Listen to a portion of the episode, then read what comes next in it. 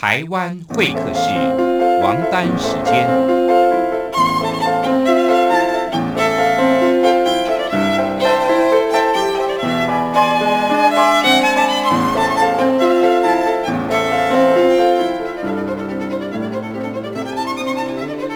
由天安门学生运动领袖王丹主讲。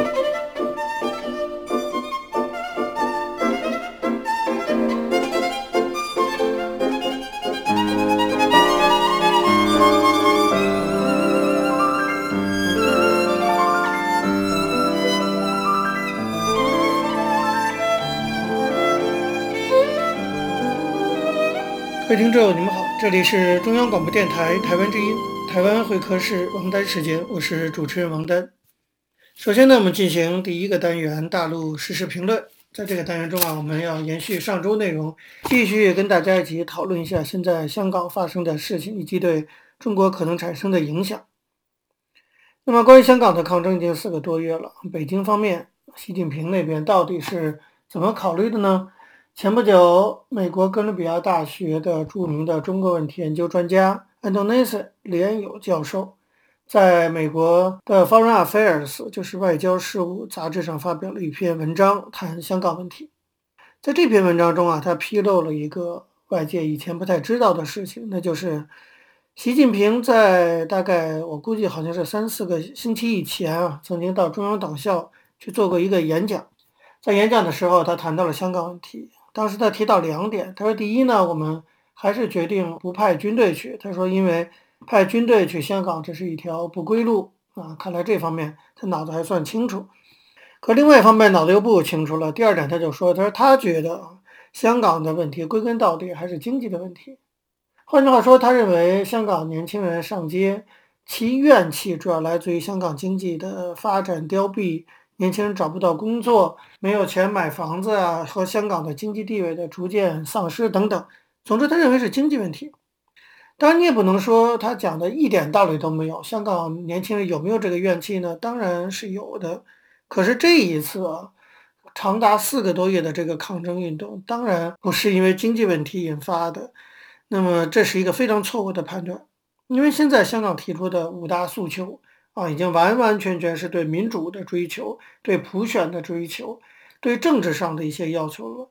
或者说，现在这种彻底绝望的这种心态下，港人跟北京之间的对立，完全不是因为经济问题，而完全是因为政治问题。那么，既然有这样错误的判断，你就可以想象，为什么已经四个多月了，北京拿不出一个办法能够妥善的解决香港的这种事态。如果真的习近平把香港的危机啊的深层因素当成了经济问题的话，那么我认为中共未来呢，恐怕要在经济层面在香港问题上着手。你比如说，最近香港的特首林郑月娥就要大撒币啊，要用十几亿港币投入下去做基础设施建设啊，拓宽这个就业啊等等，这完全看来就是听了这个习近平的话，那么来增加社会福利，使和缓和社会矛盾。另外一方面呢，我觉得中共这次处理香港问题很重要的一个打击对象，或者说他们很不满的一个对象，就是在香港的一些有钱人。这听起来很奇怪啊，但是有一定道理的。我们知道，在香港的历史上，其实是有三股力量在那里互相角力，影响整个香港的发展的。这三股力量，当然一个就是香港九七年回归以后的政府啊，那就是北京政权以及他们的这个说难听点就是走狗哈，就是香港政府。那另外一方面呢，是他们的对立面啊，就是有拥有百分之六十以上民意基础的香港的泛民力量，民主派啊，还有各个民主政党，这是很重要的政治力量。坚持三十年的维园晚会，你可以看到这股力量啊，还是很有实力的。其实呢，还有第三个力量左右香港的发展，那就是香港的大地产商们、富豪们，李嘉诚啊、霍英东啊，包括董建华呀，这些非常非常有钱的人，他们也是香港很重要的，可以说是地下的皇帝。那这三股力量之间相互错综复杂的关系，影响了整个香港发展。但这一次香港的四个月的逆权运动啊，这个抗争。显然，明里暗里的得到了香港中产阶级和有钱阶层的支持。你说李嘉诚的态度就是很好的例子。李嘉诚几次发言都没有完全鲜明地站在北京政府的立场和港府的立场上。那个话说的让人一听，其实就是对抗争者有相当大的同情。同时，李嘉诚一再的抛售他在中国大陆的资产，哈，表明白的表现出对中国未来经济发展和整个的中国未来都是没有信心的。另外一个值得参考的标准就是建制派，这是亲北京的政治力量。建制派有个议员叫田北辰，相当有代表性，哈，他也是直接就要求林郑月娥下台来缓和事态，这跟北京的调子当然是完全相反的。那么林郑月娥呢，前不久也曾经啊，就是在一次内部的会议上讲说，说如果是我，我就辞职了。可是我没法决定自己的命运。讲这种话，其实相当程度是一种怨气哈驱使。你可见林郑本身对北京也有点怨气。换句话说，整个香港的这个大地产阶层，其实跟北京是面和心不和的。那只有谁啊？梁振英。啊，何君尧这样的人坚定站在中共立场上，我觉得那根本因为他们可能和非常有可能本身就是中共地下党员，啊，那那这种表现才会这么坚决。所以整个香港的局势现在变得非常的复杂。我是强调说，在北京港府大地产商泛民力量及泛民不能控制的勇武派，其实这五个力量之间错综复杂的角力。正是因为如此复杂，才导致这个事件持续这么久。当这个过程中，双方的这种暴力冲突已经越来越激烈，勇武派当然也在用一些暴力的手段。那么，另外一方面，港府那方面的警察、黑警、恶警的暴力，或者说国家暴力来的就更狂野。前不久，这个陈子杰，香港民政的总召集人，第二次受到袭击啊，头部受到重伤，就是典型的国家暴力的一个表现。那么，我们如何看待这种暴力行为？我想就我个人来讲哈，我想任何人其实大家都不乐见出现这种暴力的情况，但是我们认为要面对暴力问题的时候，我们要追究他的责任，到底是谁引起的这些暴力行为啊？那我想这个责任当然是中共和港府导致的。倘若不是中共和港府不愿意去倾听和接受港人大部分的意见，哎，两百万人上街，这个意见是非常明确的。那么呢，两百人上街都和平抗争，起不到任何作用。那如果不是因为港府和北京如此的蛮横，拒不接受港人的意见，怎么会有这样的暴力冲突呢？整体来讲，没有那么严重的暴力行为。其实，就就我说的是，做抗争者来讲，他们并没有对大规模的去发动什么武装暴动啊，对警察进行人身的这种武力攻击啊等等，最多砸砸商店呢，就针对的是一些物品。所以外界传言的说什么香港出现暴动，我觉得这都是非常荒谬的、不顾事实的夸张的说法哈。我们当然可以很担心，就是在抗争运动中的暴力行为，我们甚至也不同意用这种暴力的手段作为一种抗争手段。但是我觉得我们没有立场去谴责他们的这些做法，而且我至少我个人是非常的理解的，因为他们是在。自卫反抗啊，就是当国家暴力侵害到他们的时候，每个人都有权利进行自卫反抗。这就像六四的时候，有人说啊，也有解放军被吊死啊，被打被杀。但你解放军先开枪杀人，难道让老百姓跪在地上等着被枪杀吗？所以我觉得那些指责抗争者暴力的人，其实他们更应当指责的是更大的国家的暴力，以及引起暴力的那些港府的和北京的一些态度。更何况，在所谓的这个暴力的。评价衡量的标准上还有个比例原则的问题，港府、港警，对不对？但他们拥有的武力远远超过这些勇武者，超过这些抗争者。那么，到底是谁的暴力更应该受到谴责？这不是很清楚吗？而且香港人也进行过和平、理性、非暴力的抗争，并没有用，对不对？这样才会引起这个暴力的这些事件的。所以，我还是强调这一点，我们不乐见暴力的行为，但这种行为的发生，我们还是要做一个非常清楚的区隔。好，各位听众，因为时间关系，讲到这里，我们休息一下，马上回来进行下一个单元。我曾经问个不休，你何时跟我走？可你却总是笑我一无所有。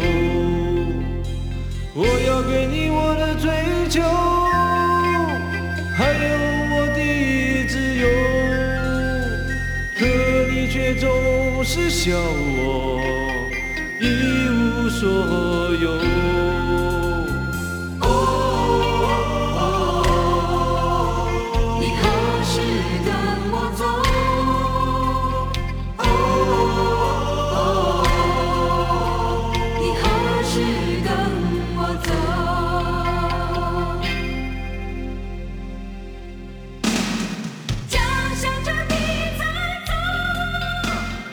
各位听众，你们好，这里是中央广播电台台湾之音，台湾会客室王丹时间，我是主持人王丹。我们接下来进行的是历史回顾专栏，在这个专栏中呢，我们要根据一些当事人的口述历史，回顾一下中国改革开放走过的历程。我们根据的是欧阳松等主编的《改革开放口述史》一书。那么延续上周内容，我们继续介绍的是，重庆市改为直辖市大概的一个经历过程。那么谈到这个重庆市变成直辖市哈，可能有人会问，就是为什么重庆成立直辖市，不是像过去那样提出的成立一个省三峡省？主要的考虑呢是这个样子，就是按照中国现在的行政体制啊，省下面是市，市下面是县，县下面是乡镇，叫做四级体制。那么如果直辖市就不一样，直辖市可以直接管县，它是市县乡镇三级体制。那么从四川省来讲，它要直接管二百二十一个县，确实是有困难。而重庆就可以，当时呢只管四十二个县。这样一来，重庆直辖市就没有地市级机构这样一个中间层了。那么地市这级五套班子都是齐全的，公务人员很多。撤销了以后呢，整个直辖市的编制减少了大概三分之一，这样就初步形成了小政府大社会的格局。当然，这只是初步形成，以后还有很多的事情要做。那么设立直辖市不是省，就体现出几个好处来。一个呢，就是去掉了中间层，效率可以提高一些。第二个就是公务人员少了。那么重庆市公务人员占总人口现在的比例大概是全中国最低的，比北京都低。这样当然可以有效的减低一些国家的财政负担，可以把钱呢更多的用在建设上面。第三个呢，是干部的责任感增强了，工作积极性也被迫提高。那么，重庆成立直辖市十多年来发展很快，当然从中央到全国各地给了很多支持啊。但是，这种行政体制改革对经济发展的推动作用也是应该给予重视的。九月十八日，重庆直辖市正式选举了蒲海清为重庆市的代市长。然后，九月二十到十一号，当时的最高领导人胡锦涛视察了重庆，主要就是研究考虑重庆直辖市领导班子的问题。他对蒲海清他们的做法表示认可，重庆直辖市的行政体制就算确定下来了。一九九六年十月十四到二十号，当时的国务院总理李鹏带着李桂贤和国家纪委主任陈进华、财政部长刘仲藜等到重庆和三峡库区进行考察。李鹏一直很关心，很关心三峡呢，他们家族的利益所在。那么顺便呢，同重庆市的领导班子一起研究了重庆直辖市。财政体制的问题，在当时重庆市的财政体制啊，是一九八三年列为全国计划单列市形成的。简单来讲，就是说，重庆市要上缴给四川省一点八亿，上交给财政部十三亿，剩下就是自己的。那么十月十九号，李鹏把张德林和这个蒲海清，就这个市长叫到船上，跟李桂显、陈进华、刘忠礼等一起研究重庆财政体制。李鹏的意思是说，既然呢重庆要设立直辖市了，财政体制就直接跟中央挂钩。那么交给四川省的一点八亿就不用交了，给中央的十三亿呢也可以减一点五亿，一共减五年。可重庆市还不满意，像蒲海清市长就说他不能同意，他认为重庆现在财政收入一年才七十四亿，人均财政收入在全国来讲是很低的，确实困难。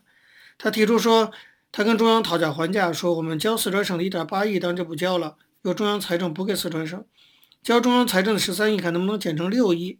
说着说着，当然就跟财政部吵起来了哈。那财政部长是刘仲藜，李鹏非常的生气啊，批评了这个蒲海清一顿。他说：“蒲海清啊，你不要讲，你老讲困难，现在中央这么支持你，你还叫穷，给你每年减少一点五亿，减五年你还不同意。”当时李鹏的意思说，这个方案是集体先行研究过的。听了李鹏的批评，蒲海清也不慌不忙，他说：“请总理息怒。”今天总理在，财政部长在，纪委主任在，李桂贤同志在，这是我最好的汇报机会。现在我不说，等到哪时候说呢？他说：“我感谢中央的支持，但我们的困难是实实在在的。我们不是叫穷，我们是希望中央多支持一点。”这时候，陈建华悄悄地跟李鹏耳边嘀咕了一句，说：“再加个导板吧。”蒲海清在旁边听见了，然后李鹏就对刘仲藜说：“算了，这个不研究了，散会。”挺不高兴的。到中午吃饭的时候，蒲海清跑到李鹏那儿去道歉，说：“总理，请您批评我，我太冲动，话说的多了一点。不过真的是很困难，现在确实是个机会，请你谅解。”这时候李鹏气也消了一点，说：“好，理解你们的困难，我们再研究一下。现在你告诉我，重庆每年上缴中央财政要减少三亿元。同时呢，李鹏还答应从总理预备费中拨给重庆一亿，作为建直辖市的开办费。那么到了年底，十二月十三到十二号，主管工业的吴邦国副总理受中央委托，带了十九个部委的人到重庆来调研，解决工业经济运行中的一系列问题。”蒲海清又抓住机会跟吴邦国去争取。他说：“上次李鹏总理来呀，决定我们每年财政减少上缴三亿元，但重庆呢实在太困难，我们建议全都减下来，不再上缴中央财政了。”吴邦国说：“我这个我可做不了主，回去研究再说吧。”后来财政部研究决定，重庆上缴中央财政再减少三亿元，就是重庆上缴中央财政总的减少六亿元，还要上缴七亿元。后来重庆又一再的向中央反映，同时呢，中国那个时候财政状况也有所好转。最后，中央到底是同意了重庆免缴，免予上缴中央财政。开始说免五年，后来财政体制改革到现在，重庆市还根本没有给中央上缴这个税收。到了九六年十月底，三峡工程四川库区移民工作顺利的移交给重庆市接管。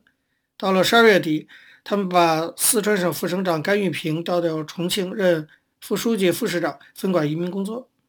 经过这一系列的筹备工作之后啊，可以说重庆市直辖市的成立基本准备好了。一九九七年三月十四号，八届全国人大五次会议投票通过了国务院提出的设立重庆直辖市的方案。市长蒲海清是当时人大代表，在现场，他清楚地记得说，两千七百二十个代表投票，赞成的两千四百零三票，反对的一百四十八票，弃权的一百三十三票，没有按按钮的三十六票。还是有些反对吧。方案通过以后，很多重庆人大代表过来跟蒲海清拥抱，还有外省代表跟他握手，大家都非常高兴。重庆呢，整个城市都欢欣鼓舞，老百姓到处放鞭炮，说我们直辖了。一九九九年六月，当参与了创办这个重庆直辖市的蒲海清离开了重庆，到北京去工作。那么他回顾说，至今十多年啊，他说他对重庆感情还是很深的。重庆有一点事情，他就和重庆人一样着急，帮重庆解决。他觉得凡是在重庆工作过的人都对重庆有感情。像汪洋现在的全国政协主席，就担任过重庆市委书记。他到重庆当市委书记的时候，找过蒲海清了解情况。蒲海清给他说：“说你要掌握重庆人的特点。重庆古代属于民风彪悍的八国，又是个水码头，水上运输比较发达，所以重庆人比较彪悍直率，敢于做弄潮儿。”创新能力很强，感情非常真挚。你要是愚弄他们，他们就可以造反，当众骂你；你要是真心为他们工作谋福利，他们可以自己不都不吃饭，把饭让给你吃。总之呢，重庆人彪悍，富有智慧和创造性，淳朴，交朋友是可靠的。那这就是重庆大概的一个特点啊。那么到了一九九七年，重庆直辖市城市化率本那时候只有百分之二十九点五，比全国平均水平低三四个百分点。十年以后，重庆城市化率就达到了百分之四十八，比全国平均水平还高了三四个百分点。总之呢，重庆变成直辖市以后，自己的经济发展当然就上了一个台阶，因为毕竟是个独立的财政单位了。这个呢，就是重庆直辖市成立的整个的一个大概的过程。各位听众，那时间关系讲到这里，我们休息一下，马上回来继续下一个单元。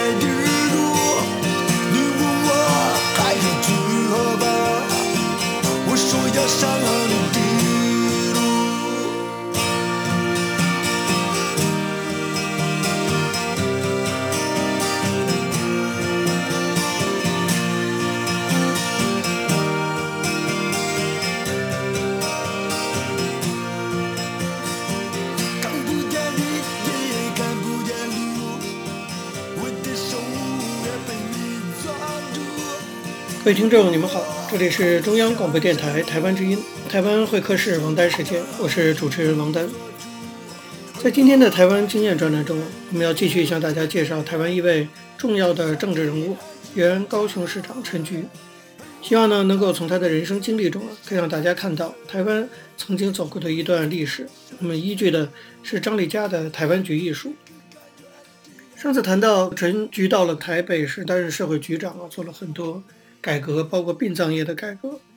那么通过一番计划以后啊，在陈菊的推动下，台北市政府公告，请家属呢把坟墓迁移到木栅的福德灵骨塔，再由家属辨认墓碑、张贴日期，然后进行整地。整理的过程中，发现有些无主坟墓的尸骨必须合葬，后来联合葬在阳明山。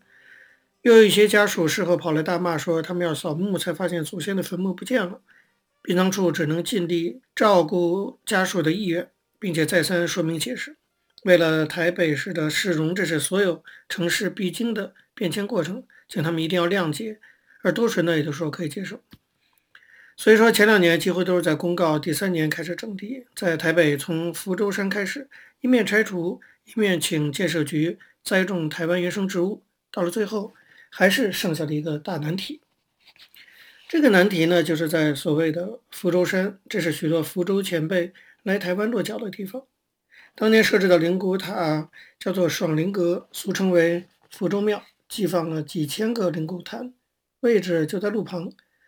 那么其他地方都拆了，就剩下福州庙没办法处理，因为福州乡亲势力庞大，而且强烈抗争。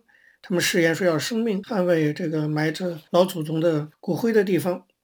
当地的里长还担心，如果市政府强制执行会出事。民意代表呢也找各种关系前来游说，结果这件事呢就一直在拖。虽然经过沟通协调，一直到整座山都处理好了，福州庙还留在原地，等于是功亏一篑。那么陈菊要怎么办呢？他回忆说，那是一九九七年二月底，林森北路的十四、十五号公园预定地违建。再过几天就要拆除，所有媒体的焦点都集中在那里，没有太多人注意到福州庙的进度。尽管福州乡亲们还在抗争，我呢就跟处长说不能再拖延了。于是我把手机全部关掉，自己跑到现场下令拆。陈菊说：“如果当时不动手拆，护卫福州庙的群众永远觉得还是有可挽回的可能。那么直到怪兽开拆破坏的一刹那，事情就会结束。”然而，面对群众，现场官员犹豫再三，所以陈菊说：“我只好从十四、十五号公园赶过去。我亲自带领殡葬处的同仁进入爽灵阁祭拜，心里默念向那些福州老前辈祝祷。基于大众的利益，今天不得不前来拆除福州庙。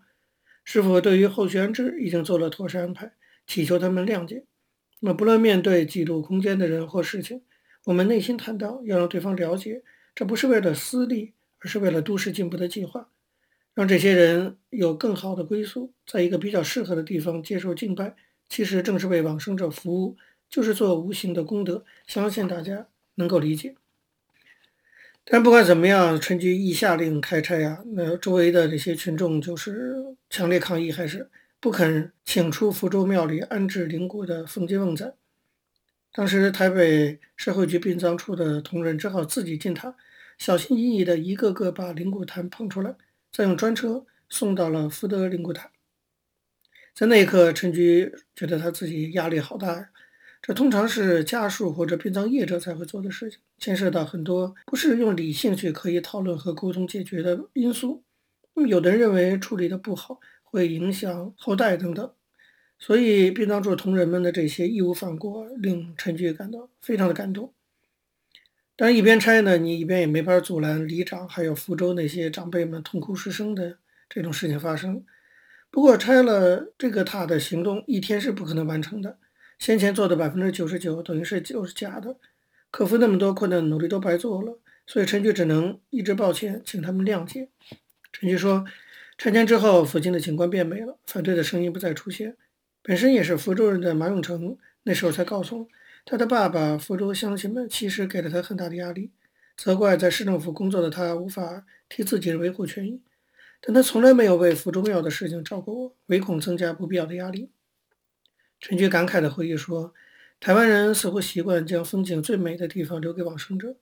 随着社会发展，到处面临人坟混居的困境，直到现在，我看到各地的乱葬滥葬，总会想起当年的经验，也会感叹或许有一天。”社会观念进步了，才有全面改变的可能。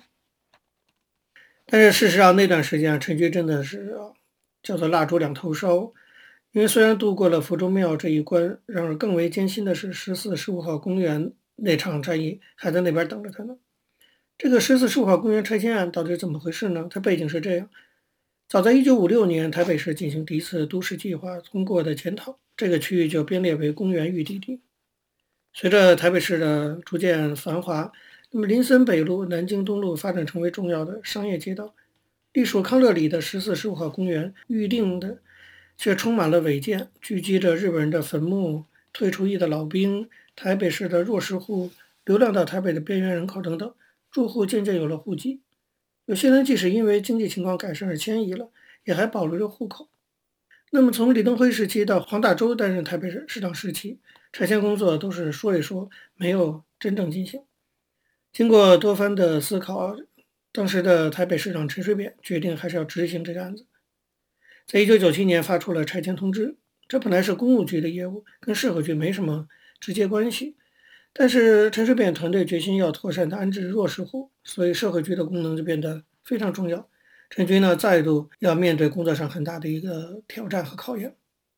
在当初讨论拆迁的过程里，以台大城乡研究所为首的一部分学者发出了反对的声音，主张不应当拆除。同时呢，市长选举期间，陈水扁曾经向十四、十五号公园预定地的居民拜票，就提出过先安置后拆除的承诺。这个承诺要怎么兑现，当然也是个大问题。陈菊回忆说，阿扁市长确实承诺先安置再拆迁，所以让公务局评估何时要拆。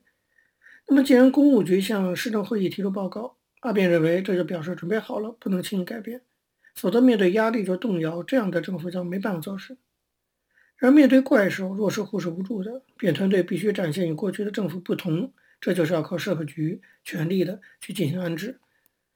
那么陈局又被推上火线了，他动用了一百多个社工员，以十四、十五号公园预定地的庙宇永兴宫为中心，全面的进行调查辅导。距离拆迁日期越来越逼近，政治角力无所不在。其中最大的压力呢，来自于具有学术光环的台大城乡所。陈局说。反对拆迁的学者当时提出很多策略，但我看到的是现实。现实就是违建区的生活条件及设备根本不适合居住。换个角度，如果是我们的父母，难道愿意让老人家住在那样狭窄、不安全及不卫生的环境里吗？